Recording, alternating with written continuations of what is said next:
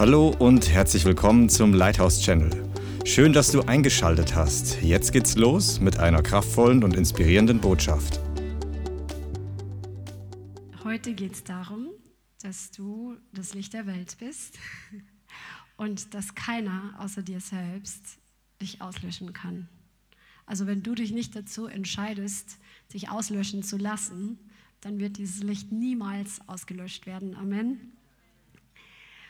Und ähm, mir ist es einfach so durch den Kopf gegangen und der Heilige Geist hat es mir aufs Herz gelegt, dass wir heute ein bisschen drüber sprechen, wie wir in unserer Nachfolge durch Dinge durchgehen und dabei gleichzeitig wachsen und gleichzeitig dem Feind widerstehen. Weil das ist nämlich manchmal ein bisschen ähm, ja, eine Herausforderung, würde ich mal sagen, dass man da nicht stehen bleibt und nur den Feind draußen versucht zu halten, sondern dass man gleichzeitig auch baut an dem, was der Herr uns gegeben hat. Wenn du mit Jesus vorwärts gehst, wenn du ihm gehörst, wenn du entschieden hast, dass er deine Nummer eins ist und wenn du ein Jünger bist, also einer, der das Wort nicht nur hört, sondern auch tut, dann wirst du Widerstände erleben. Das ist vorprogrammiert in der Bibel und das ähm, hat Jesus uns versprochen, verheißen, vorausgesagt. Jesus sagt in Johannes 15, Vers 18, Johannes 15, Vers 18, wenn die Welt euch hasst, so wisst, dass sie mich vor euch gehasst hat. Wenn ihr von der Welt wäret, würde die Welt das ihre lieben. Weil ihr aber nicht von der Welt seid, sondern ich euch aus der Welt erwählt habe, darum hasst euch die Welt. Gedenkt des Wortes, das ich euch gesagt habe, ein Sklave ist nicht größer als sein Herr. Wenn sie mich verfolgt haben, werden sie auch euch verfolgen. Wenn sie mein Wort gehalten haben, werden sie auch das eure halten. Aber dies alles werden sie euch tun um meines Namens willen, weil sie den nicht kennen, der mich gesandt hat. Also Jesus hat hier verheißen, dass es so sein wird, dass wir nicht größer sein werden als unser Meister. Das wird niemals der Fall sein. Und Jesus, der als das absolut perfekte Beispiel in die Welt gekommen ist, ohne Sünde gelebt hat und nichts verkehrt gemacht hat, er ist in das Seine gekommen, in die Welt gekommen und die Welt hat ihn nicht erkannt als den Schöpfer allen Seins. Und sie haben ihn verfolgt und wir wissen, dass äh, er letztendlich getötet wurde, weil er es zugelassen hat. Äh, und uns wird es nicht anders gehen. Sie haben schlecht über ihn geredet, sie haben Lügen über ihn verbreitet und uns wird es auch nicht anders gehen, wenn wir Nachfolger von Jesus sind. Amen. Schmeckt das gut? Nein. Aber der Herr gibt uns auch aus seinem Wort, ähm, zeigt er uns, wie wir damit umgehen sollen. Bist du dir dessen bewusst, dass du vom Herrn gesetzt bist in diese Welt, um Salz und Licht zu sein? Come on. Wie schmeckt eine Suppe ohne Salz? Furchtbar, ne? Wir brauchen das Salz und die Welt braucht dich. Die Welt braucht jeden Einzelnen, der ein Nachfolger von Jesus ist, damit wir ihn hier auf der Erde repräsentieren und damit die Welt einfach das erkennt, wozu wir überhaupt geschaffen sind, nämlich für die Beziehung mit ihm. Du bist das Licht in der Welt und das Licht ist immer stärker als die Finsternis. Das Licht ähm, wird immer die Finsternis vertreiben und nicht umgekehrt. Amen. Und das, das ist deine Position Mission hier in der Welt. Jesus hat uns nicht auf eine geheime Mission ausgesandt. Er hat nicht gesagt, versteckt euch die ganze Zeit und tut so, als ob ihr zur Welt gehört, sondern in manchen Ländern ist es nötig, dass Leute sich ver verstecken, dass sie zum Beispiel Nordkorea, wenn sie Jesus nachfolgen. Aber Jesus hat uns nicht grundsätzlich in die Welt gesetzt und gesagt, behaltet für euch, dass ihr zu mir gehört, versteckt euch, tut so, als ob ihr zur Welt gehört, damit es keiner merkt, sondern Jesus hat gesagt, das Licht muss auf den Scheffel gestellt werden, das Licht muss oben angebracht werden, damit es jeder im Raum sehen kann und damit der ganze Raum erleuchtet wird. Come on. Und das ist unsere Position, die der Herr uns zugedacht hat als Nachfolger von Jesus, dass wir leuchten sollen, dass die Menschen sehen sollen, dass wir anders sind, weil Jesus in uns wohnt, dass wir von neuem geboren sind, dass wir eine Freude haben, die die Welt nicht geben und die Welt nicht nehmen kann, dass wir einen, eine Position haben, dass wir Autorität bekommen haben über die Umstände, über die Macht der Finsternis. Das hast du von Jesus bekommen. Und das soll die Welt wirklich mitbekommen. Come on. Wir sollen wirklich sichtbar sein und leuchten. Jesus sagt, ähm, ihr seid das Licht der Welt. Eine Stadt, die oben auf einem Berg liegt, kann nicht verborgen sein. Man zündet auch nicht eine Lampe an und setzt sie unter den Scheffel, sondern auf das Lampengestell und sie leuchtet allen, die im Hause sind. So soll euer Licht leuchten vor den Menschen, damit sie eure guten Werke sehen und euren Vater, der es in den Himmeln ist, verherrlichen. Also die Leute sollen an den guten Werken, die wir tun, sehen, dass wir einen Vater im Himmel haben und sie sollen dadurch ihn verherrlichen. Und ich glaube, da haben wir alle noch mehr Luft nach oben, aber deswegen sind wir so super auch durch Summer to Go ausgebildet worden, ähm, wie man Menschen ganz praktisch mit dem Evangelium erreicht. Und wenn du hier bei den Einsätzen zum Beispiel dabei bist, lernst du auch zum Beispiel, wie du Menschen zu Jesus führen kannst. Und das ist unser aller Auftrag. Come on. Sonst sind wir fade, sonst sind wir langweilig, sonst sind wir würz, nicht würzig.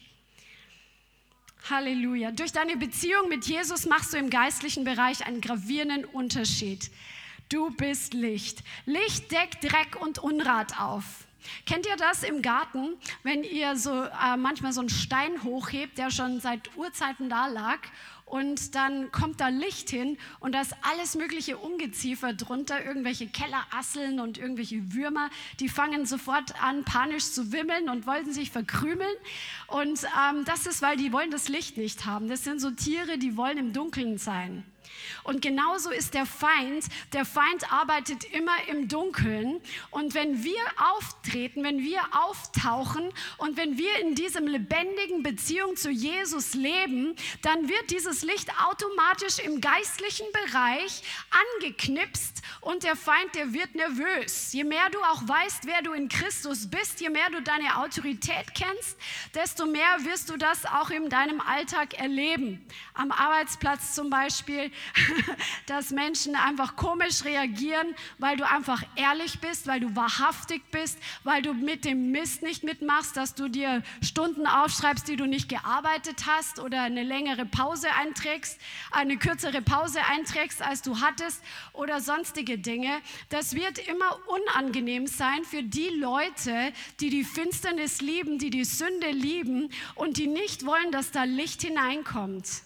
Und das ist, deswegen ist es so, dass das Licht nicht immer ähm, angenehm ist für jeden. Come on. Licht hat einfach diesen Charakter, dass es ähm, fürs Leben notwendig ist. Und eine Welt ohne das Licht, eine Welt ohne das Evangelium ist absolute Finsternis, absolute Verzweiflung, absolute Verborgen, ähm, Verder Ver absolutes Verderben. Ich habe gestern ganz kurz ein bisschen ähm, das Zeugnis von John Ramirez nochmal angeschaut, von diesem hochgradigen Satanisten, der sich bekehrt hat. Er hat sich dadurch bekehrt, dass er eine Vision hatte, beziehungsweise ähm, ja, eine Vision, eine Begegnung, wo er in die Hölle gegangen ist. Und in der Hölle ist komplette Abwesenheit von jedem Guten, was Gott uns gibt.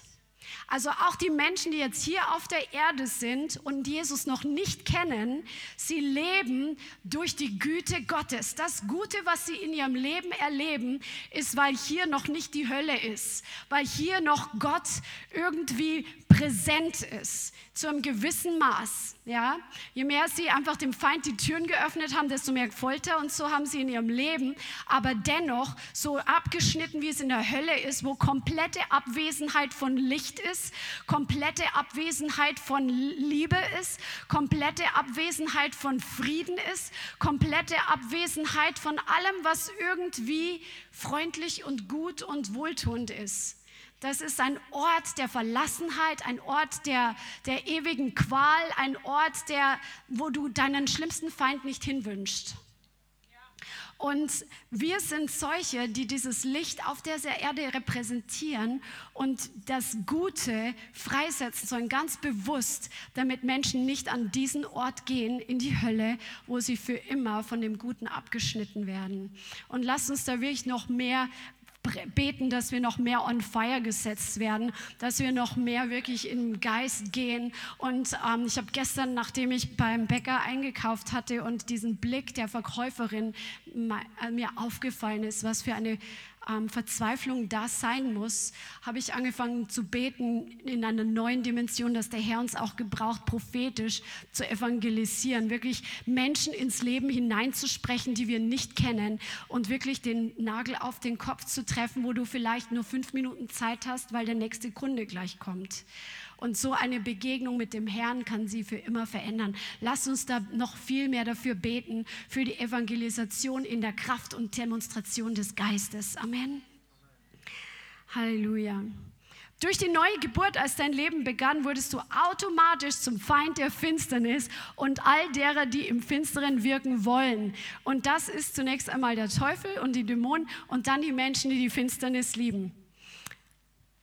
Aber Jesus sagt zu dir und zu mir, das ist alles nur Einleitung. Geht hin und macht alle Nationen zu Jüngern und tauft sie alle auf den Namen, tauft sie auf den Namen des Vaters, des Sohnes, des Heiligen Geistes und lehrt sie alles zu bewahren, was ich euch geboten habe. Und siehe, ich bin bei euch alle Tage bis zur Vollendung des Zeitalters. Der Auftrag ist nicht, dass wir nur Bekehrte machen, das ist der erste Schritt, sondern dass wir Leute zu Jüngern machen, zu Nachfolgern von Jesus. Wir sollen sie alles lernen, was Jesus gesagt hat. Und ähm, das ist so cool, weil Jesus sagt, wir sollen das predigen, was er gepredigt hat. Es gibt hier kein Copyright auf die Bibel. Wir sollen das weitergeben, was er gesagt hat. Come on, damit die Leute zu Jesus finden, damit sie verändert werden durch das Wort, damit sie ihn kennenlernen und damit sie auch in seine Fußstapfen treten, damit sie in diese Freiheit kommen, die der Herr uns gegeben hat, die durch sein Wort hervorkommt. Come on. Und dieser Auftrag gilt dir. Sag mal, ich bin berufen, alle Nationen zu Jüngern zu machen. Come on. Und Jesus hat uns nicht alleine gelassen, sondern er hat gesagt, ihr werdet Kraft empfangen, wenn der Heilige Geist auf euch gekommen ist. Und ihr werdet meine Zeugen sein in Jerusalem, Judäa, Samaria und bis an die Enden der Erde.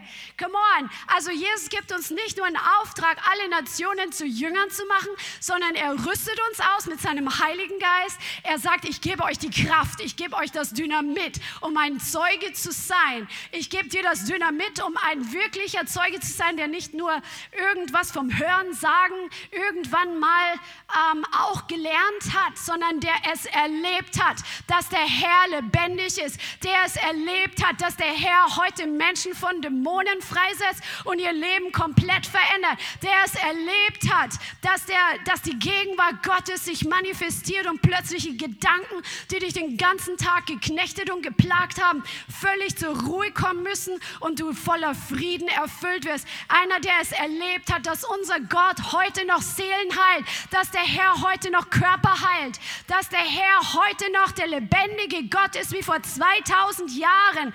Hast du es erlebt, dann bist du ein Zeuge und du hast die Kraft, um ein Zeuge zu sein. Ein Zeuge zu sein, der überzeugend zeugt, der überzeugend von Jesus predigt, der eine Kraft hat, dass Leute sagen, was haben die denn? So wie bei den in der Apostelgeschichte, wo die Pharisäer gestaunt haben, hä, das sind doch einfache Fischer, wie können die so predigen? Die sind doch nicht gelehrt, die haben nicht studiert. Aber das war die Kraft des Heiligen Geistes, der ihnen den Mund gefüllt hat. Sobald sie ihren Mund geöffnet haben, haben sie angefangen, die Worte zu sprechen, die die Herzen derer durchbohrt haben, die gegen sie angegangen sind. Come on. Und diese Kraft hat der Herr dir gegeben, diese Worte zu sprechen oder die Traurigen zu trösten, sodass es nicht nur ein oberflächliches Mitleid ist, sondern ein Trost, der tief geht und der sie aufwachen lässt für die Liebe Gottes, die zu ihnen ausgerichtet ist. Come on, du bist ein Botschafter an Christi Stadt. Halleluja. Du bist berufen, die gleichen Werke zu tun wie Jesus. Und noch größeres, sagt er. Come on, Halleluja. Bist du ermutigt? Halleluja. Und egal, wo du heute in deinem Wachstum stehst, ob du gestern erst von neuem geboren wurdest, wenn du nicht in Lauheit lebst, sondern an deiner Beziehung zum Herrn und an deiner Nachfolge arbeitest, dann wirst du irgendwann Widerstand haben vom Teufel, weil er will nicht, dass Menschen gerettet werden. Er will nicht, dass wir in Kühnheit und in Freimütigkeit das Evangelium predigen. Er will nicht, dass die Welt sieht, es gibt einen lebendigen Gott. Und dann versucht er alles Mögliche zu bringen, um uns davon abzuhalten, um uns träge zu machen, uns müde zu machen, um uns selbst zu drehen, um uns selbst zu beschäftigen und abzuhalten von dem Plan Gottes. Deswegen ist das Erste ist so wichtig, ist deine Entscheidung. Du hast eine göttliche Entscheidungskraft und deine Entscheidung, die du triffst, die hat Gewicht im geistlichen Bereich. Wenn du dich dafür entscheidest, Jesus nachzufolgen, koste was es wolle, dann wird dich auch keiner davon abhalten können. Jeder von uns hat den gleichen, also einen Willen bekommen, keiner hat einen ähm, eine andere Dimension von Willen. Und jeder von uns hat dieses Gewicht im Geist, wenn er Entscheidungen trifft. Es ist nur wichtig, dass wir unseren Blick schärfen und dass wir erkennen, wo der Feind uns von unserer Entscheidung abhalten möchte, damit wir nicht abgelenkt werden und so halb auf die Seite driften von dem geraden Weg, den der Herr für dich vorbereitet hat. Halleluja.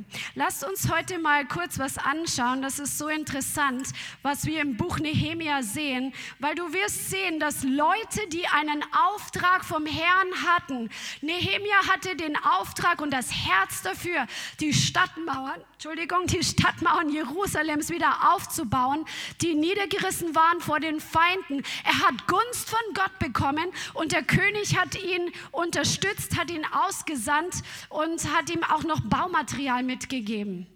Das ist so gewaltig. Also wenn du dich auf den Weg machst, warte nicht, bis die Ressourcen da sind, sondern triff deine Entscheidungen und der Herr wird die Ressourcen zum richtigen Moment herbeibringen. Die Finanzen, die du brauchst, die Menschen, die du dazu brauchst, wenn du es nicht alleine machen kannst, ähm, die Umstände werden sich anpassen, indem dass du den ersten Schritt gehst, auch wenn du noch nicht alle Ressourcen hast.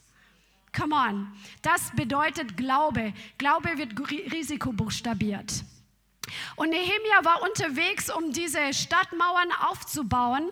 Und das hat dem Feind nicht gefallen, dass Jerusalem, die Stadt unseres himmlischen Königs, hier auf der Erde, dass diese Stadt wieder aufgebaut wird, dass die Mauern, die den Schutz bieten, dass die aufgerichtet werden und dass sie vollendet werden. Und in diesem Buch sehen wir so viel darüber, was passiert, wenn Widerstände kommen. Nehemia hat einfach diese Gunst bekommen, er hat angefangen zu bauen und dann sind die Attacken gekommen. Und ich möchte dir heute wichtige Wahrheiten mitgeben, die dir helfen, während du im Prozess des Bauens bist, im Prozess der Nachfolge von Jesus, wie du damit umgehst, wenn Widerstände und Attacken kommen, damit dieses Licht nicht schwächer wird, sondern am Leuchten bleibt. Lasst uns mal Nehemia Kapitel 4 aufschlagen. Also lest einfach gerne mal das ganze Buch, wenn ihr es nicht kennt, weil das ist einfach nur zu gut.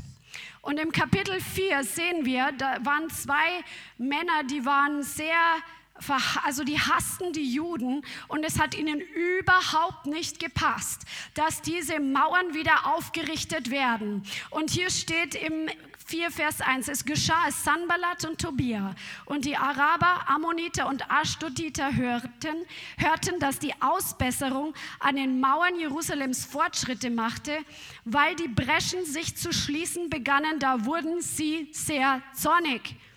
Und sie schlossen sich zusammen, alle miteinander, um zu kommen und gegen Jerusalem zu kämpfen und darin Verwirrung anzurichten. Da beteten wir zu unserem Gott und wir stellten eine Wache gegen sie auf, Tag und Nacht zum Schutz vor ihnen. Und im Vers 4, und das Volk von Juda sagte, die Kraft der Lastträger schwindet und es ist noch so viel Schutt da, wir allein schaffen es nicht mehr an der Mauer zu bauen.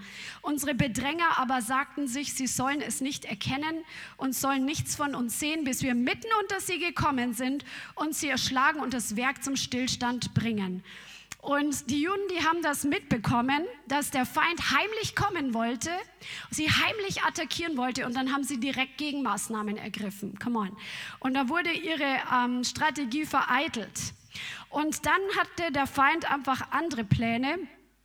Und dann steht im Vers 10, dann hat Gott wirklich Nehemia als sozusagen den Bauleiter wirklich göttlich inspiriert, wie sie diese Mauer bauen. Und das ist so, wenn du das liest, dann denkst du dir, das ist echt so krass, was sie auf sich genommen haben, aus dieser Leidenschaft heraus, aus dieser Überzeugung heraus, dass sie das Richtige tun, dass sie das Werk des Herrn bauen. Und Gott hat sie mit Kraft ausgerüstet, trotz dieser Umstände weiterzumachen. Und dann steht steht im Vers 10, Kapitel 4, Vers 10.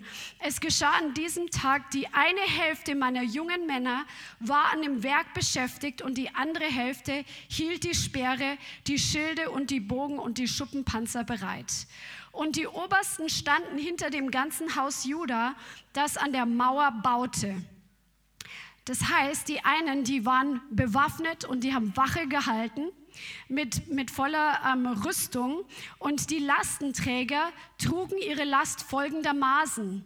Mit der einen Hand arbeiteten sie am Werk, während die andere die Waffe hielt. Und von den Bauleuten hatte jeder sein Schwert um seine Hüften gegürtet, so bauten sie. Und dann hatten sie noch ein Lärmsignal ausgemacht, dass wenn einer angegriffen wird, dass er ins Horn blasen soll, damit alle dann zu ihm kommen und ihm helfen. Lest das gerne mal in Ruhe durch, aber es ist so interessant. Während sie Schutz ausgeübt haben, wenn sie nur, alle nur Schutz ausgeübt hätten, dann wäre der Bau zum Stillstand gekommen. Und dann wäre genau das passiert, was der Feind eigentlich wollte. Aber sie haben und wenn sie nur gebaut hätten, dann hätten sie leicht angegriffen werden können, dann wäre es auch zu Ende gewesen. Und sie haben sich aufgeteilt und dann haben sie so gearbeitet, viele von ihnen, die hatten eine Waffe in der Hand oder waren gerüstet mit einer Waffe und auf der anderen Seite haben sie gebaut. Kennt ihr das irgendwoher? Bebauen und bewahren gleichzeitig. Das ist das, was in 1. Mose der Auftrag an den Menschen ist. Wir sollen das Anvertraute von Gott, deinen Autoritätsbereich, den der Herr dir gegeben hat im Natürlichen und auch im Geistlichen, wir sollen diesen Garten in Anführungszeichen bebauen. Wir sollen Neues hervorbringen und wir sollen bewahren. Wir sollen nicht nur bewahren, nicht nur kämpfen und den Feind draußen halten, sondern wir sollen aktiv Neues hervorbringen. Und das wirkt so, wenn man das liest, dass es richtig anstrengend war. Aber das war die Taktik und die Strategie für die Zeit. Und wie wir wissen, die Mauern wurden vollendet. Auch mit dieser Strategie. Wo, wo man sich denkt, wie haben die das überhaupt noch hinbekommen? Ne? Ähm, man kann sich das wirklich schwer vorstellen. Aber lasst uns wirklich in so eine Haltung kommen, dass wenn Attacken von außen kommen, weil wir dem Herrn nachfolgen, weil wir Licht sind und wir schauen uns nachher an, was da alles kommen könnte, dass wir nicht nur versuchen, den Feind im Gebet draußen zu halten, sondern dass wir gleichzeitig vorwärts gehen und dass wir gleichzeitig hinzufügen zu dem, was wir angefangen haben zu tun. Zum Beispiel, wenn du ein Worshipper bist, dass du dich nicht ablenken lässt, dein im Worship weiterzugehen und neue Klänge auszuprobieren oder deine Stimme zu trainieren, neue Lieder hervorzubringen. Wenn du ähm, in einem anderen Bereich bist, wenn du Evangelist bist, dass du nicht nur jetzt nur noch Fürbitte tust, sondern dass du wirklich rausgehst und trotzdem noch evangelisierst. Es ist beides wichtig, bebauen und bewahren. Sag mal, bebauen und bewahren. Come on. Und ich möchte dir wirklich zusprechen, du bist ein Überwinder. Du kannst es, auch wenn die hier, die ähm, mit Schwert und mit der Kelle gearbeitet haben. Und sie haben es geschafft. Du hast auch noch den Heiligen Geist und du bist fähig, du hast durch die neue Geburt, hast du die DNA eines Überwinders bekommen. Du bist mehr als ein Überwinder. Das Wort sagt in 1. Johannes 5, Vers 4, denn alles, was aus Gott geboren ist, überwindet die Welt. Und dies ist der Sieg, der die Welt überwunden hat, unser Glaube. Come on. Also du bist mehr als ein Überwinder durch den Glauben, der in dir ist. Du glaubst an die Verheißung, du glaubst, dass der Herr mit dir ist, du glaubst, dass du den Sieg hast, auch wenn vielleicht alles Mögliche auf dich einprasselt. Und in Römer 8, Vers 37 steht, aber in diesem allen, das ist wieder mal so ein gutes Aber. In der Bibel gibt es ein paar richtig gute Abers. Aber in diesem allem sind wir mehr als Überwinder durch den, der uns geliebt hat. Du bist mehr als ein Überwinder. Du kannst überwinden. Und wenn du gerade durch eine Zeit durchgehst, wo Druck von außen kommt, dann kannst du dich selbst daran erinnern, dass du mehr als ein Überwinder bist und dass du bei weitem überwindest durch den, der dich liebt. Come on. Halleluja. Eigentlich könnte könnt man jetzt schon hier aufhören und du kannst ermutigt nach Hause gehen und die Entmutigung weglassen. Aber wir schauen uns noch an, ganz konkret, wie kann der Druck kommen, weil du Licht bist, weil du ein Nachfolger von Jesus bist. Druck kann kommen zum Beispiel durch äußere Umstände. Ja, wenn es am Arbeitsplatz plötzlich ganz ähm, stressig ist oder wenn Leute ungerecht dich behandeln oder Lügen über dich erzählen oder sonst was oder wenn andere äußere Umstände sind, finanzielle Probleme oder körperliche Widrigkeiten oder Krankheiten oder solche Dinge, manchmal benutzt das der Feind, um uns abzulenken von dem Werk, dass wir vorwärts gehen und das Reich Gottes bauen. Und lasst uns das wirklich wissen, und ich weiß, dass viele von euch das wissen, aber es ist heute ein Reminder und ein Erfrischer, dass du dennoch deinen Blick auf Jesus richtest und dich nicht einschüchtern lässt von den Umständen. Und ähm, zum Beispiel, wenn Druck in der Arbeit ist, dass du nicht nur noch müde bist, sondern erfrisch dich, wenn es gerade stressig ist, bete für Durchbruch, dass es wieder normales Arbeitspensum gibt. Und dann geh weiter, geh weiter, Ver, geh, zieh dich nicht zurück durch die Umstände, weil dann hat der Feind dich da, wo er dich haben möchte. Come on. Anderer Druck kann auch kommen durch geistliche Attacken, die zum Beispiel müde machen, die dein Gebetsleben blockieren, weil plötzlich ist das Beten so anstrengend. Oder Schlafstörungen in der Nacht oder Entmutigung, weil Leute dir irgendwelche Dinge sagen oder irgendwelche Gedanken, die dich voll entmutigen wollen. Der Feind, der versucht uns in den Gedanken zu attackieren. Das ist das Schlachtfeld des Feindes. Und das versucht er, um uns zu lähmen, damit wir nicht vorwärts gehen damit wir nicht Reich Gottes weiterbauen. Oder wenn Verfolgung kommt, wenn Menschen gegen dich angehen, gegen deinen Glauben, wenn sie deine Nachfolge kritisieren, wenn sie versuchen, dich zu begrenzen und zu stoppen. Oder wenn es durch Systeme passiert, zum Beispiel wie wir es erlebt haben, als die erste Corona-Krise ähm, angefangen hat, plötzlich waren Gottesdienste verboten. Das ist vom Teufel. Alles um den, das der Teufel hat es benutzt, um den Leib Christi zu schwächen. Und wir wissen, dass viele Gemeinden zugemacht haben in der Zeit, dass viele Christen, die, ja, die waren nicht so heiß brennend und die sind dann wirklich vom Glauben weggefallen. Es gibt Gemeinden, wo man gehört hat, dass viel weniger Leute, nachdem die Türen wieder geöffnet waren, gekommen sind als vor Corona. Das ist vom Teufel.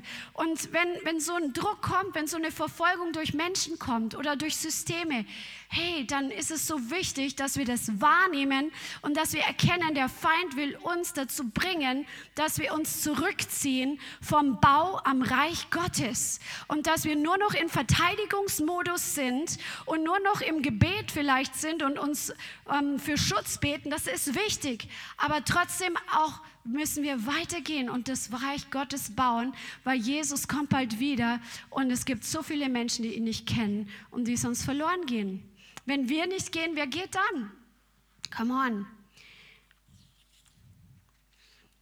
Wichtig ist, dass wir in solchen Zeiten, wenn solche Widerstände kommen, wenn solche Attacken kommen, es kann auch alles möglich sein, ähm, fülle da in die Lücke ein, was dich betrifft. Okay?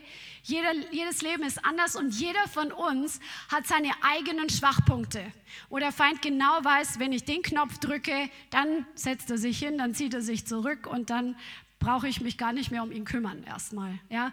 Guck mal, wo sind deine Schwachstellen und arbeite an deinen Schwachstellen, so wie an der Mauer von Jerusalem gearbeitet wurde, wo die, wo die Mauer nicht zu war. Das waren die Stellen, die besonders viel Arbeit und Schutz benötigt haben, bis sie aufgebaut waren. Wo sind die Schwachstellen in deinem Leben? Schreib dir das vielleicht auf und denk mal zu Hause mit dem Herrn drüber nach, damit du dort erst recht gewappnet bist. Come on. Halleluja. Ja, wie gehen wir damit um, damit wir keinen Schaden nehmen und damit wir dennoch Reich Gottes bauen und nicht nur in die Defensive gehen? Biete dem Feind keine legalen Anrechte. Das ist der erste Punkt. Wenn Druck kommt, dann kommt hoch, was in uns drin ist. Wer kennt das? Come on. Ja, ist so. Dann ist es dran, dass wir an den Speck gehen, dass wir Buße tun dass wir umkehren oder dass wir gucken, wo wir einfach noch, was weiß ich, vielleicht noch irgendwelche ähm, sehr ungesunden Seelenbindungen in unserem Leben haben oder ähm, irgendwelche Flüche, die nicht gebrochen wurden oder Festlegungen, die wir früher gemacht haben, die absolut gegen den Willen Gottes sind und gegen deine Freiheit kämpfen. Ja, dass wir da wirklich die Situation nutzen, wenn der Druck kommt, mit dem umzugehen, was noch in uns drin ist, damit wir gereinigt werden. Jesus sagt, jede Rebe, die Frucht bringt, reinigt er, damit sie noch mehr Frucht bringt. Und manchmal wird dieser Druck dazu benutzt oder dient dem Herrn im Endeffekt auch. Biete dem Feind keine legalen Anrechte, wenn du zum Beispiel hartnäckigere Dinge ähm, merkst, dass sie wieder hochkommen, so Traumata von deiner Kindheit, dann hol dir Hilfe. Hol dir bitte Hilfe. Es gibt ein Leib Christi. Es gibt eine Gemeinde, die du hast, die mit dir da dran gehen, dass du Heilung empfängst, dass du Wiederherstellung empfängst, dass du in eine neue Freiheit hineinkommst. Und erlaube keine Verdammnis, wenn der Feind dich an deine Vergangenheit erinnert, für die du schon Buße getan hast. Wenn der Feind dich an deine Vergangenheit erinnert, erinnere du ihn an seine Zukunft. Come on, come on. Erlaube Verdammnis nicht in deinem Leben. Come on, weil das schwächt uns. Wenn du Verdammnis hast, dann sitzt du da, fühlst dich schlecht, du bist zu nichts fähig, du bist, du liegst brach sozusagen und du gehst nicht vorwärts. Erlaube keine Verdammnis, denn wenn wir unsere Sünden bekennen, ist er treu und gerecht, dass er uns unsere Schuld vergibt und uns reinigt von aller Ungerechtigkeit, egal was es war, wenn wir ehrlich Buße tun. Come on.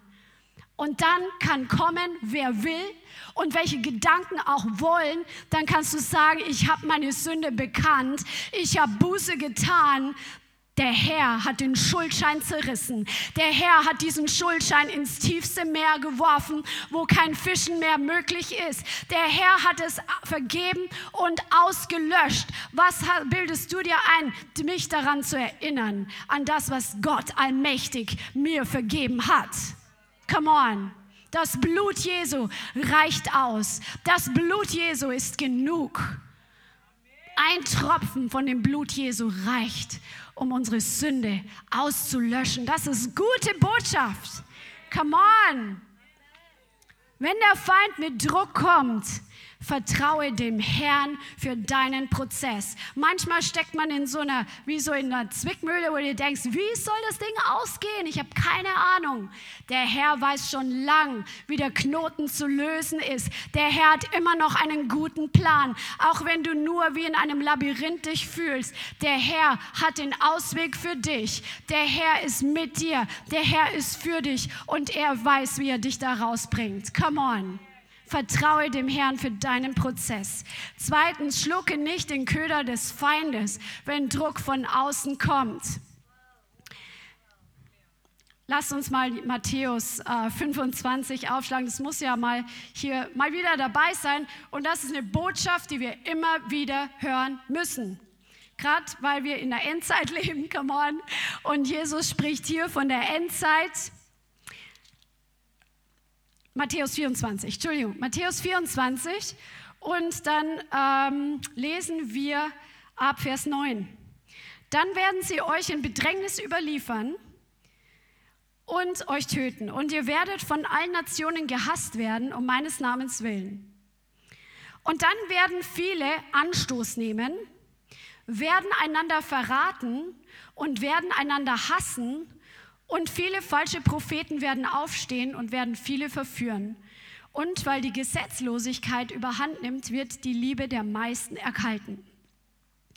Also hier wir, wir, wir, kennen das Teaching von John Bevere, was absolut klasse ist. Und wenn du das Buch noch nicht gelesen hast von John Bevere, Der Köder des Feindes, dann möchte ich dir das wirklich empfehlen. Das ist ein Buch, was man wirklich immer wieder braucht, die Botschaft darin. Und ähm, da geht es einfach darum, dass wir in dieser Zeit leben, wo Menschen ähm, wo wir aneinander Anstoß nehmen oder an Situationen Anstoß nehmen und wie gefährlich das ist, wenn wir Dinge in unser Herz hineinlassen. Dieses Wort Anstoß nehmen heißt Skandalizo.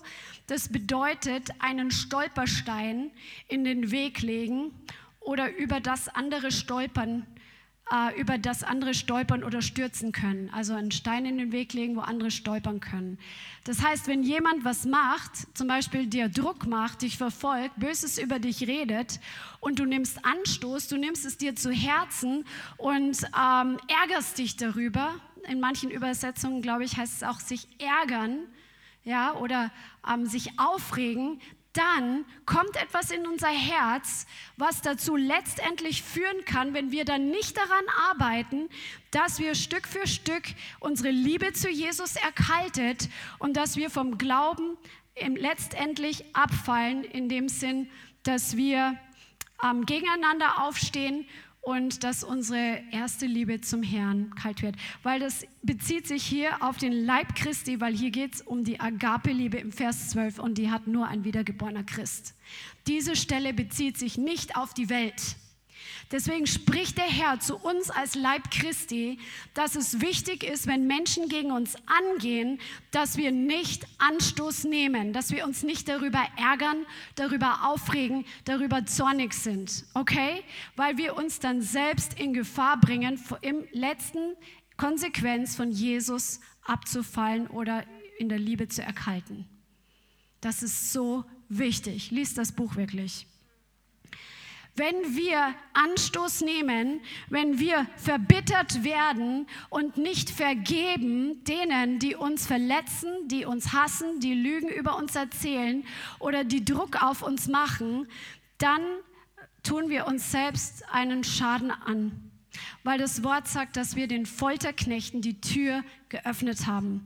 Jesus bringt dieses Gleichnis, wo er erzählt, dass einer, der hatte Schulden, das ist im Matthäus 18, ab Vers 21, einer hatte Schulden beim Herrn und ähm, der Meister oder der Herr hat ihm diese Schulden erlassen. Ja, ja lass, mal, lass uns mal kurz drüber fliegen. Matthäus 18. Vers 21. Petrus sagt zu Jesus, wie oft soll ich meinem Bruder, der gegen mich sündigt, vergeben? Bis siebenmal? Jesus sagt nein, bis 77 Mal. Hast du schon mal jemand sieben, äh, siebenmal 77 Mal, hast du jemand schon mal so oft vergeben müssen? Also da haben wir noch Luft nach oben, okay? Und dann sagt, also es heißt unendlich. Und dann erzählt Jesus diese Geschichte. Es ist ein reichen ähm, der hat einen König, der will mit seinen Knechten abrechnen und einer, der schuldet ihm 10.000 Talente und er kann nicht bezahlen und der Herr sagt, okay, ähm, eigentlich müssen die Frau und die Kinder und alle, alles, also die Sachen verkauft werden, die Frauen und die Kinder müssen jetzt arbeiten damit die Schulden beglichen werden. Und dann bettelt dieser Knecht und sagt, Herr, hab Geduld, ich will alles bezahlen. Und der Herr wird innerlich bewegt, er ist barmherzig und er erlässt diese Schuld. Und jetzt geht dieser Knecht, dem gerade eine Riesenschuld erlassen wurde, geht hin und findet andere Mitknechte und einer von ihnen schuldet ihm 100 Denare, also viel weniger. Und der nimmt ihn, würgt ihn und sagt, bezahle, wenn du etwas schuldig bist. Und der fällt nieder, sagt, hab Erbarmen, ich will es bezahlen. Und der ist nicht barmherzig. Er wirft ihn ins Gefängnis, bis er die Schuld bezahlt hat. Und dann die, berichten die Mitknechte dem Herrn, was passiert ist. Und der sagt dann, böser Knecht, im Vers 32, jene ganze Schuld habe ich dir erlassen, weil du mich batest. Solltest nicht auch du deines Mitknechtes erbarmt, erbarmt haben, wie auch ich mich deiner erbarmt habe? Und sein Herr wurde zornig und überlieferte ihn in Folterknechten, bis er alles bezahlt habe, was er ihm schuldig war. Und der so wird auch mein himmlischer Vater euch tun, wenn ihr nicht ein jeder seinem Bruder von Herzen vergebt. Das sagt ja Jesus sogar in diesem sogenannten Vater unser, dass wenn wir den anderen nicht vergeben, dann wird uns auch der Vater nicht vergeben. Das ist eine ganz gefährliche Position. Also der Herr will, egal was uns angetan wird, dass wir vergeben, dass wir sagen, Herr, es war nicht gerecht, was da passiert ist, wenn es so ist. Außer du hast Mist gebaut, dann musst du echt gucken, dass du die Sache in Ordnung bringst. Ne? Aber wenn jemand dir Unrecht tut, dass du sagst, Herr, das war nicht in Ordnung, aber ich vergebe, ich überlasse es dir, dass du meine Gerechtigkeit bist. Ich lasse das Ganze los. Das, dann bist du im Herzen frei. Dann fällt wie so eine Blockade von deinem Herzen weg. Und wenn wir aber nicht vergeben, dann öffnen wir die Tür für Dämonen. Wir öffnen die Tür für Krankheiten. Wir öffnen die Tür für Qualen in den Gedanken. Das kann dir jeder Mediziner bestätigen, weil aus Unvergebenheit wird Bitterkeit. Und Bitterkeit ist eine riesige offene Tür für Krankheit. Deswegen, wenn wir Druck von außen bekommen und Menschen uns Unrecht tun, dann ist es unsere Aufgabe, loszulassen und zu vergeben und dem Herrn das zu überlassen, sich darum zu kümmern. Das ist nämlich der Plan vom Teufel, dass er uns in Unvergebenheit hineinführt. Und diesen Plan wollen wir nicht auf den Leim gehen. Amen? Come on, lass dem Herrn, überlass dem Herrn, der ist der gerechte Richter. Seine Gerechtigkeit wird niemals vergehen. Die Gerechtigkeit ist die Grundfeste seines Thrones. Come on, er ist Yahweh Zitkenu, er ist die Gerechtigkeit in Person und seine Augen sind gerichtet auf die Gerechten und seine Ohren auf ihr Schreien. Der Herr weiß, wo Gerechtigkeit ist und wo Ungerechtigkeit ist und er hasst die Ungerechtigkeit und er liebt die Gerechtigkeit. Darum ist Jesus mit Freudenöl gesalbt wie kein anderer. Und er wird für dich kämpfen. Come on, überlass ihm das und auch in seinem Zeitplan. Halleluja. Das nächste, wie kommen wir durch solche Situationen durch, wenn Druck von außen kommt? Behüte dein Herz. Behüte dein Herz, wenn Schwierigkeiten kommen, weil du ein Nachfolger von Jesus bist. Sprüche 4, Vers 23. Mehr als alles, was man sonst bewahrt, behüte dein Herz denn in ihm entspringt die Quelle des Lebens. Das ist so wichtig, dass wir nicht nur unser Herz bewahren vor Bitterkeit und vor Unvergebenheit, sondern dass wir unser Herz auch ganz anders bewahren. Dieses Wort, was hier für Herz steht, das ist das hebräische Wort Lev. Und dieses Wort bedeutet ähm, das mit, die Mitte der Dinge. Das Wort bedeutet die Seele das Wort bedeutet unsere Erinnerungen, unser Denken, unser Reflektieren, unsere, unser Gewissen, unsere Leidenschaften, unseren Mut und die Lüste oder die, der Appetit der Seele. Wir sollen in, besonders in solchen Zeiten, aber alle Zeit unser Herz bewahren. Das heißt, wenn ich mein Herz bewahre, bewahre ich meine Emotionen. Zum Beispiel davor, mich aufzuregen. Ich bewahre meine Gedanken davor, dass sie das Negative zulassen, so dass ich im Ende geknechtet werde. Zum Beispiel durch Selbstvorwürfe oder durch Verdammnis oder durch andere Lügen. Ja? Wenn ich mein Herz bewahre, dann bewahre ich meine Leidenschaften, dass in Zeiten, wo der Druck kommt, dass ich nicht versuche, durch die, mein Hobby dem geistlichen Druck zu entfliehen. Natürlich brauchen wir Zeiten der Erfrischung für die Seele, das braucht jeder von uns und dafür kann man auch ein Hobby haben, wenn das Hobby nicht so wichtig wird aber dass wir nicht das Geistliche mit dem Natürlichen verwechseln. Wenn Zeiten von Druck kommen, dann muss man geistlich dagegen angehen und dabei das Herz bewahren. Oder wenn wir müde werden und dann träge zum Gebet, dass wir dann zulassen, dass Faulheit oder diese Passivität sich einschleicht. Das Herz zu bewahren bedeutet auch, dass wir unsere Entscheidungen bewahren, unsere Entschiedenheit. Das ist auch ein Teil des Herzens, dass wir nicht im Druck eine, einen Ausreißer machen und eine schlechte Entscheidung treffen. Dazu neigt man in schwierigen Zeiten sehr schnell, dass man schnell Entscheidungen treffen möchte, weil das Fleisch unruhig ist aber wir brauchen wirklich die Führung des Heiligen Geistes, dass wir gute und richtige Entscheidungen treffen. Und deswegen lass uns wirklich daran arbeiten, unser Herz zu bewahren, weil aus ihm fließt das Leben. Und jetzt möchte ich mal was demonstrieren. Ähm, ich brauche mal vier Freiwillige hier vorne, ganz schnell.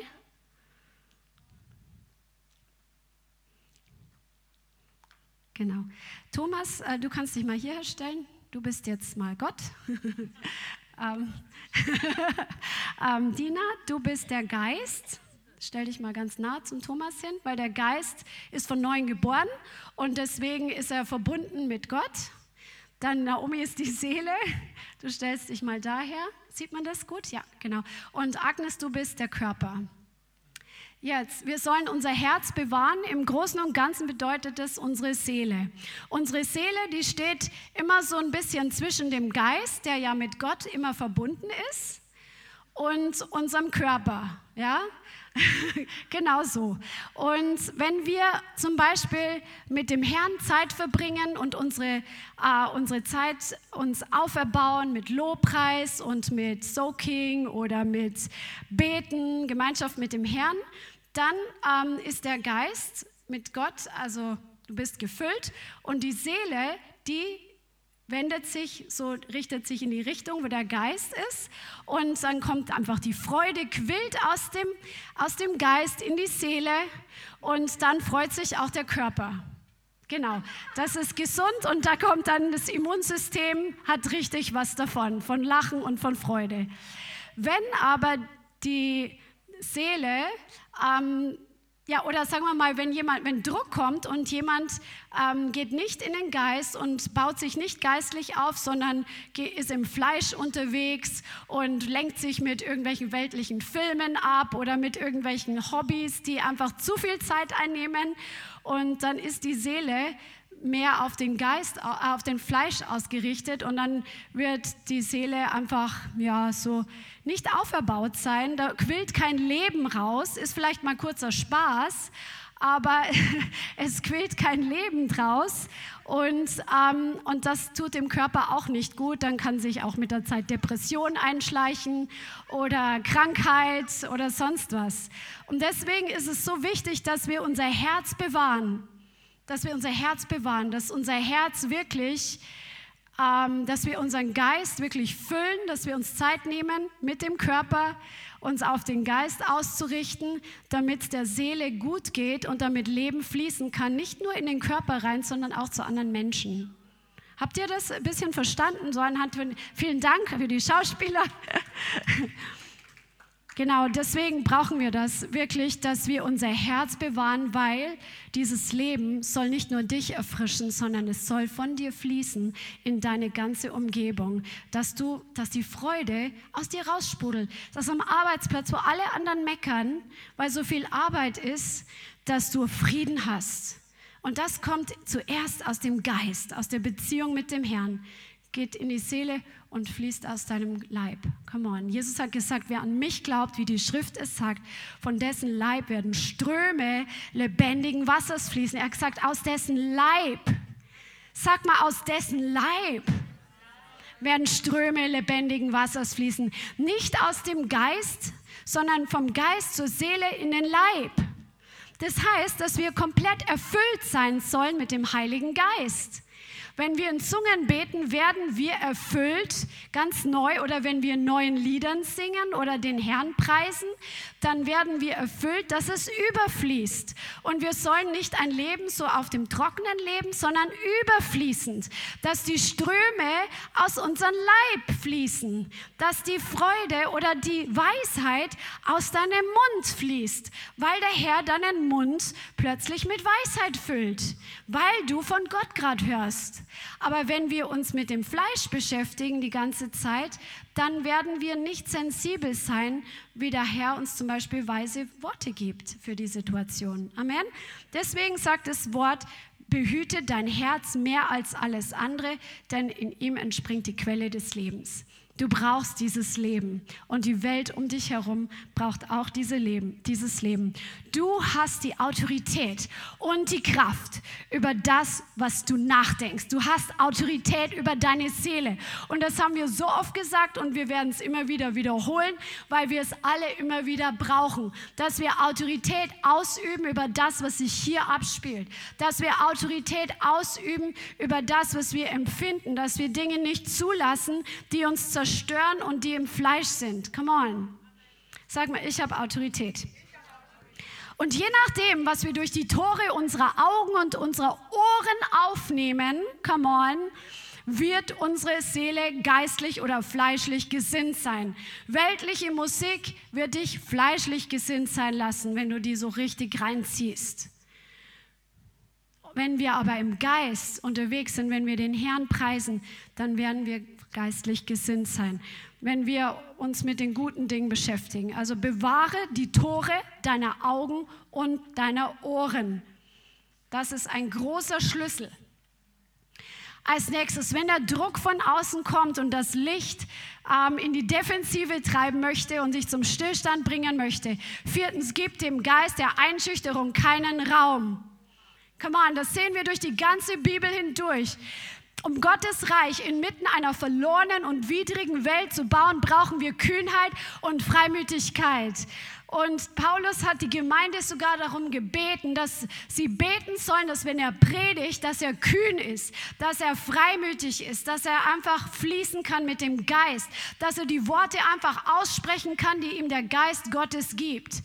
Come on. Und das hat auch die in der Apostelgeschichte, als die Apostel geschlagen wurden und zurückkamen zu deren zu den Iren, also zu denen, die zu ihnen gehört haben, haben sie zusammen gebetet und haben gesagt, Herr, sieh an ihre Drohungen und jetzt gib es uns erst recht mit Kühnheit und Freimütigkeit dein Wort zu reden. Das Reich Gottes, die Welt braucht es, dass wir kühn sind und dass wir freimütig sind und dass wir nicht eingeschüchtert sind. Einschüchterung sollte Stück für Stück Vergangenheit in deinem und in meinem Leben sein. Come on. Halleluja. Timotheus, ähm, der hat von Paulus diesen Brief bekommen, wo Paulus ihn wirklich daran erinnert, weil er sagt, dass ähm, er hat eine Gabe von Gott bekommen durch Handauflegung und diese Gabe ist zum Stillstand gekommen durch Einschüchterung oder durch Furchtsamkeit. Schlagt mal 2 Timotheus 1 auf. Und das ist das zweite Teaching von John Bevere, was ich echt empfehlen kann. Ich mache heute Werbung, weil das echt ein prophetischer Lehrer Gottes für diese Zeit ist. Und die Bücher von ihm, die hauen einfach rein, verändern dein Leben und geben dir echt Stärke, wenn du diese Prinzipien verinnerlichst. 2. Timotheus 1, Vers 6. Um diese Ursache willen erinnere ich dich, sagt Paulus zu seinem geistlichen Sohn Timotheus die Gnadengabe Gottes anzufachen, die in dir durch das Auflegen meiner Hände ist. Denn Gott hat uns nicht einen Geist der Einschüchterung gegeben oder der Furchtsamkeit, sondern der Kraft und der Liebe und des klaren Denkens. So Schäme dich nun nicht des Zeugnisses unseres Herrn, noch meiner, seines Gefangenen, sondern leide mit für das Evangelium nach der Kraft Gottes. Einschüchterung ist ein Geist und er greift dich an in deinen Gedanken und er fasst Fuß durch Anklage und Lüge. Du bist nicht dazu berufen, in Einschüchterung zu leben, weil der Herr hat dich Er hat, dich, er hat dir ein Rückgrat gegeben. Du bist eine neue Kreatur. Deine Sünden sind dir vergeben. Es gibt keinen Grund, dass du dich einschüchtern lässt.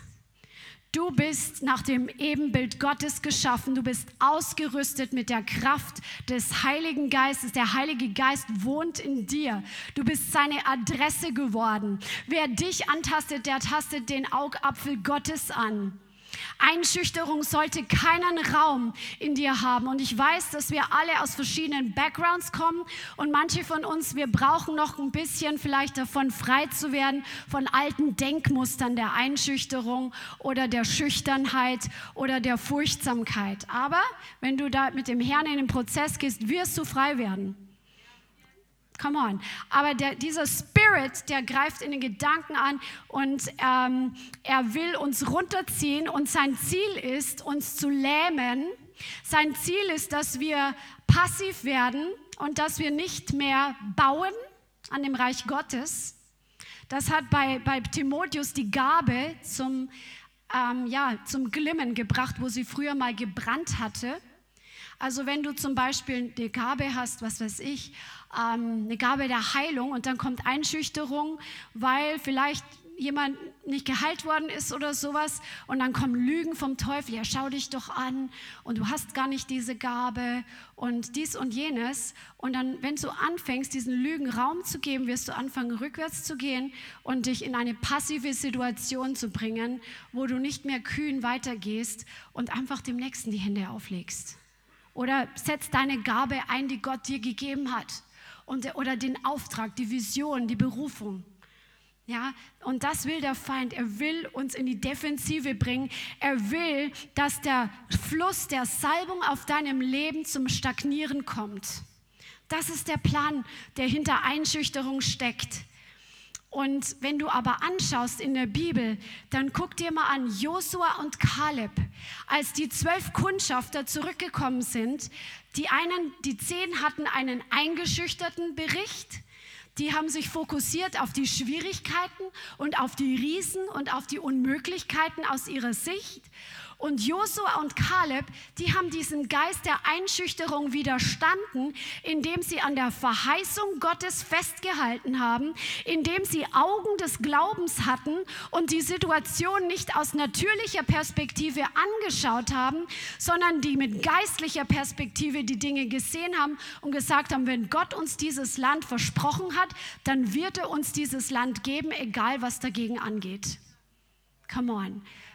Oder wenn du dir anschaust, Nehemia, er hat sich nicht einschüchtern lassen. Er hat sich Weisheit geben lassen vom Herrn, wie weiter zu bauen ist an dieser Mauer.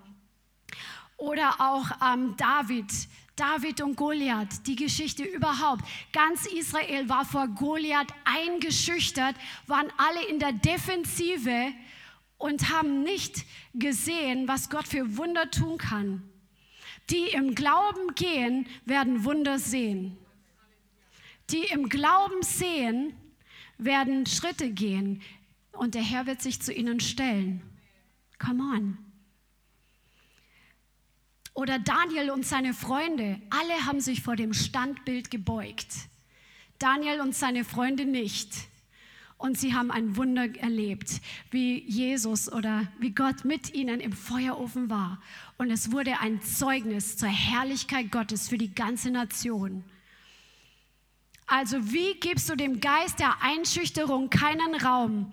Stärke dich im Herrn und stärke deinen Glauben, dass du mit geistlichen Augen die Situation siehst, dass du nicht die natürlichen Umstände anschaust, dass du nicht in erster Linie diesen ähm, die Gedanken, die auf dich einprasseln, Raum gibst, sondern dass du im Glauben die Situation siehst und dass du einfach auf einfach auf deinen Gott schaust, weil du dich in den Verheißungen stärkst.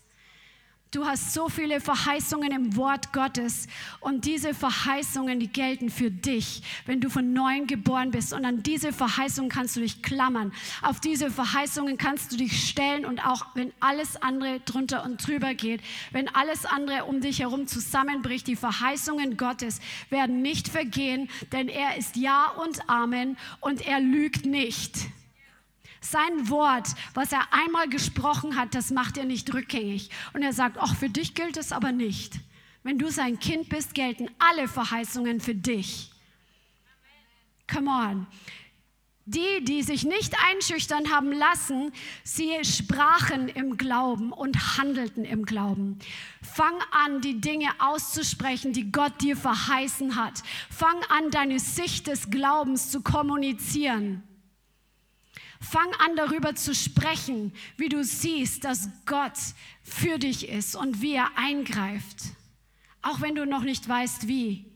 Weil durch deinen Glauben und durch deinen Statement setzt du eine Kraft frei, die dich erstmal selber aufbaut, die deine Umgebung ermutigt und aufbaut und die auch noch im geistlichen Bereich Schlagkraft hat.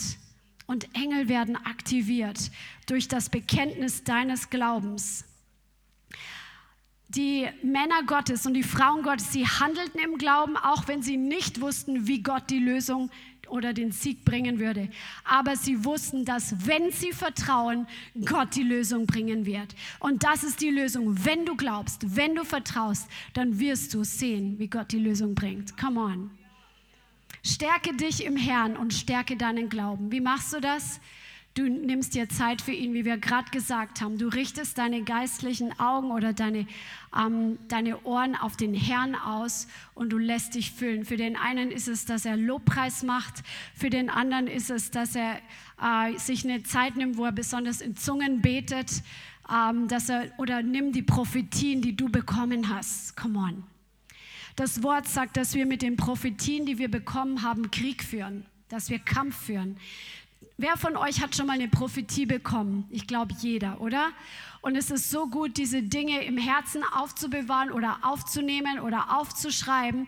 Und wenn wir diese Dinge auch mit unseren Worten im Gebet wiederholen, dann werden wir selbst ermutigt und setzen das Wort frei, dass es zustande kommt. Nimm die Prophetien und führe Krieg damit. Fünftens, baue geistliche Schutzmauern um deinen Autoritätsbereich.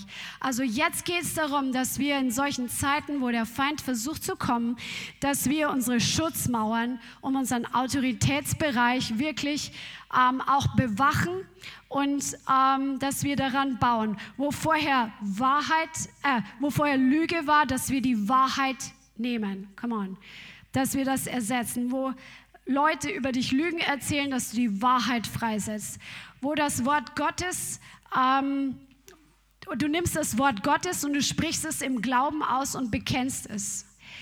Was du auch tun kannst, ist, dass du wirklich bindest und löst. Jesus hat dir Autorität gegeben, zu binden und lösen. Wenn finstere Mächte kommen, Gedanken der Verzweiflung, Gedanken der Entmutigung, dann geh im Geist dagegen an. Sag in Jesu Namen, du Geist des Unglaubens, du weichst jetzt von mir. Ich binde deine Macht, ich binde deine Gedanken und ich löse vom Himmel den Geist des Glaubens. Ich löse vom Himmel Ermutigung. Fang an, da wirklich über deinen Autoritätsbereich, über deinen Arbeitsplatz, über deine Ehe, über deine Familie, über deinen geistlichen Dienst, was auch immer es ist, fang an, Autorität auszuüben und binde die Spirits, die dich attackieren und löse das Gegenteil, das Gute, was dein Vater für dich hat vom Himmel. Durch deine Worte passiert das.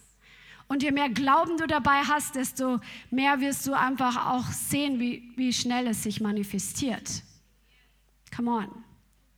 Wo geflucht wurde, fang an, Segen freizusetzen, denn wir sind dazu berufen, den Segen zu erben. Was ist der Segen? Segen ist eine Zuteilung der übernatürlichen Kraft Gottes in das Leben eines Menschen. Und er wird freigesetzt durch das gesprochene Wort oder durch, oder durch Gottes delegierte Autorität, wenn jemand anders dich zum Beispiel segnet. Aber wir sollen, wenn Leute uns fluchen, wir sollen sie segnen.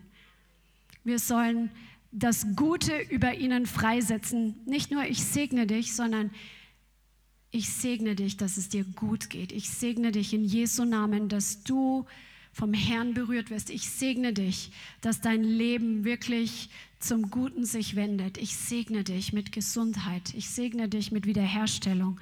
Dass wir das wirklich aussprechen, weil der Segen hat eine geistliche Kraft weil die Kraft in deinem Mund liegt. Und Gott hat, nachdem er die Dinge geschaffen hat, hat er gefangen, angefangen zu segnen. Und alles, was er gesegnet hat, hat sich vermehrt. Und wenn wir Gott segnen, dann vermehrt sich seine Herrlichkeit. Wenn, weil das Wort bless the Lord, im Englischen sagt man bless the Lord, bei uns sagt man preis dem Herrn. Das heißt, das ist das ähm, hebräische Wort ähm, zu segnen. Das heißt, dass wir den Herrn segnen, dass wir den Herrn preisen, dass wir ihn einfach was Gutes tun, dann kommt seine Herrlichkeit, kommt seine Kraft. Da gibt es ein anderes Teaching drüber. Vielleicht kommt, das hatte ich für Sonntag angefangen vorzubereiten. Das ist so gut. Aber wache im Geist über deinen Autoritätsbereich. Der Herr hat dich berufen zu bebauen und zu bewahren. Und wo du bewahrst, wird der Herr zu dir sprechen. Er wird dir zeigen, wie bei Nehemia er wusste, wann die Feinde wo sind und was tun. Gott spricht zu dir durch Träume. Er spricht zu dir im Geist. Er spricht durch andere Geschwister zu dir, durch die Bibel, durch alle möglichen Dinge. Und der Herr schult dich im Geist zu unterscheiden, was gegen dich versucht anzugehen. Come on. Und jetzt kommen wir zum letzten Punkt. Gottes Fahrplan in Zeiten der Verfolgung. Wo ist Verfolgung, wenn der Druck, dem du gerade durchgehst, wenn er was mit Verfolgung zu tun hat, dann gibt uns der Herr in seinem Wort ganz klare Anweisungen, wie wir damit umgehen sollen. Und das ist einfach so gut. Das Wort sagt zum Beispiel in Matthäus 5, Vers 10. Matthäus 5, Vers 10. Glücklich zu preisen sind die, die um der Gerechtigkeit willen verfolgt werden, denn ihnen gehört das Himmelreich. Glücklich zu preisen seid ihr, wenn man euch um meinetwillen beschimpft und verfolgt und euch zu Unrecht die schlimmsten Dinge nachsagt. Freut euch und jubelt. Das ist der Fahrplan Gottes für solche Zeiten, denn im Himmel wartet eine große Belohnung auf euch. Genauso hat man ja vor euch schon die Propheten verfolgt.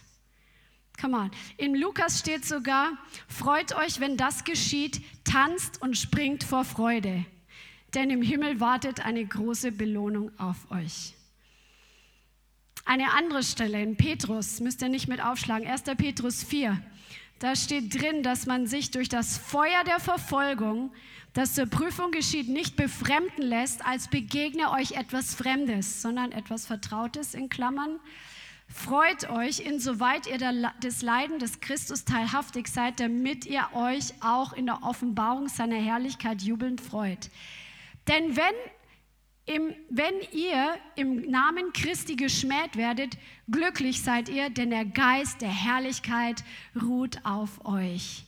Jesus hat es gesagt, es wird kommen, wenn wir mit ihm weitergehen, dass solche Dinge passieren. Ah, in manchen Ländern ist es körperliche Verfolgung, in anderen Ländern geschieht es auf eine andere Art. Zum Beispiel, dass die Verwandten einen mobben oder dass schlecht geredet wird oder andere Dinge. Aber dann kommt der Geist der Herrlichkeit auf dich. Denke nicht, dass du, lass dich nicht in die Defensive treiben, wenn es wirklich ist, dass du nichts verkehrt gemacht hast, außer Jesus von ganzem Herzen nachzufolgen. Und deswegen kommt der Druck, dann kannst du dich freuen und jubeln und tanzen. Come on. Und wissen, dass eine Belohnung auf euch wartet. In Matthäus 5 steht, liebt eure Feinde und segnet, die euch verfolgen, damit ihr Söhne eures Vaters seid, der in den Himmeln ist. Denn er lässt seine Sonne aufgehen über Böse und Gute und lässt regnen über Gerechte und Ungerechte. Denn wenn ihr die liebt, die euch lieben, welchen Lohn habt ihr? Tun nicht die Zöllner dasselbe? Und wenn ihr allein eure Brüder grüßt, was tut ihr besonders?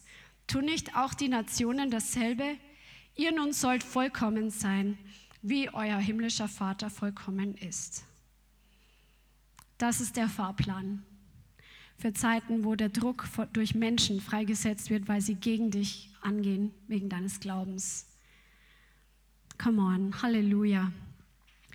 Ja, und deswegen lass dich wirklich, in welcher Zeit du gerade bist, in welcher Spanne du gerade bist in deiner Nachfolge, lass dein Licht leuchten. Lass dich nicht in die Defensive treiben, sondern fang wirklich an, nicht nur zu bewahren und für Schutz zu beten, sondern weiterzugehen, proaktiv Reich Gottes zu bauen an dem Punkt, wo du gerade stehst. Und wenn es das ist, dass du andere ermutigst, wenn du dich gerade selber schlecht fühlst, dann bist du proaktiv und du schlägst dem Feind so richtig ins Gesicht. Come on. Und ich weiß, du wirst gestärkt hervorgehen. Und das Coole ist, weil wir mehr als Überwinder sind aus unserer DNA, die Gott uns gegeben hat, macht uns jede Anfechtung stärker, wenn wir weitergehen und dem Feind nicht erlauben, uns zurückzudrängen und uns passiv zu machen. Amen. Amen. Halleluja. Bist du heute ermutigt? Come on. Wir brauchen das alle. Lass uns einfach beten und den Abend abschließen. Halleluja. Heiliger Geist, ich danke dir, dass du in uns wohnst und dass wir gar nicht alleine hier sind, sondern du bist unser Lehrer, unser Helfer. Du bist der, der uns einfach lehrt, der uns tröstet, der uns leitet, der uns stärkt, der alle Weisheit hat und uns Weisheit gibt, wenn wir darum bitten. Und ich bitte dich jetzt, Heiliger Geist, dass du es jedem Einzelnen in seiner Situation jetzt gibst, dass er gefüllt wird mit neuen neuer Kraft. Und dass da, wo er vielleicht aufgehört hat, vorwärts zu gehen, dass er wirklich wieder aufsteht und im Glauben vorwärts geht und dem Geist der Einschüchterung keinen Raum mehr gibt. Ich danke dir, Vater. Ich danke dir, Jesus. Vielen Dank fürs Zuhören. Wir hoffen, die Botschaft hat dich inspiriert und weitergebracht. Diese und noch mehr Botschaften findest du auch als Livestream auf unserem YouTube-Channel, zusammen mit Live-Worship und vielen bewegenden Zeugnissen. Wir würden uns freuen, wenn du auch mal in unserem Gottesdienst vorbeischaust. Alle Infos dazu findest du auf unserer Webseite, auf Facebook oder Instagram. Links dazu findest du in der Beschreibung. Schreib uns gerne dein Zeugnis oder dein Gebetsanliegen unter info at lighthouse.center. Tschüss und bis zum nächsten Mal.